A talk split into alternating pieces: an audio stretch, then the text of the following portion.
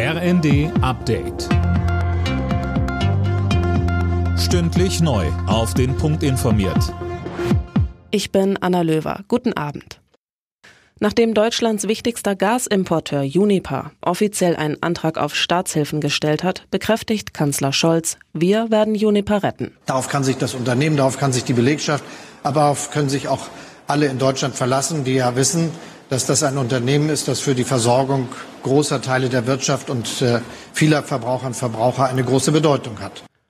Welche Maßnahmen genau kommen, das wird gerade besprochen, so Scholz. Möglich ist zum Beispiel, dass sich der Bund an Uniper beteiligt. Die extrem hohen Kosten für das verknappte Gas könnte Uniper aber auch zum Teil auf die Verbraucher umlegen.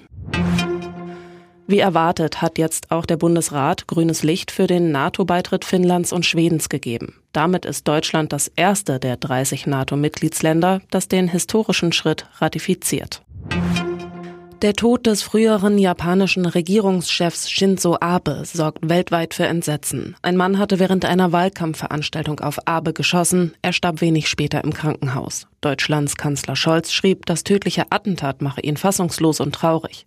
EU-Kommissionschefin von der Leyen sprach von einem brutalen und feigen Mord.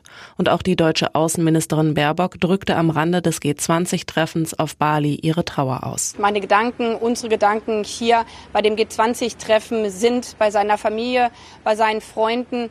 Und mit großer Trauer senden wir auch unsere Grüße an alle Bürgerinnen und Bürger Japans.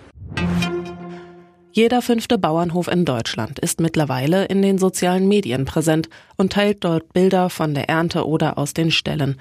Das hat der Digitalverband Bitkom mitgeteilt. Weitere 34 Prozent denken über einen entsprechenden Auftritt nach. Zum Fußball. Die DFB 11 der Frauen hat ihr erstes Spiel bei der Europameisterschaft gewonnen. Gegen Dänemark setzten sich die deutschen Spielerinnen mit 4 zu 0 durch. Alle Nachrichten auf rnd.de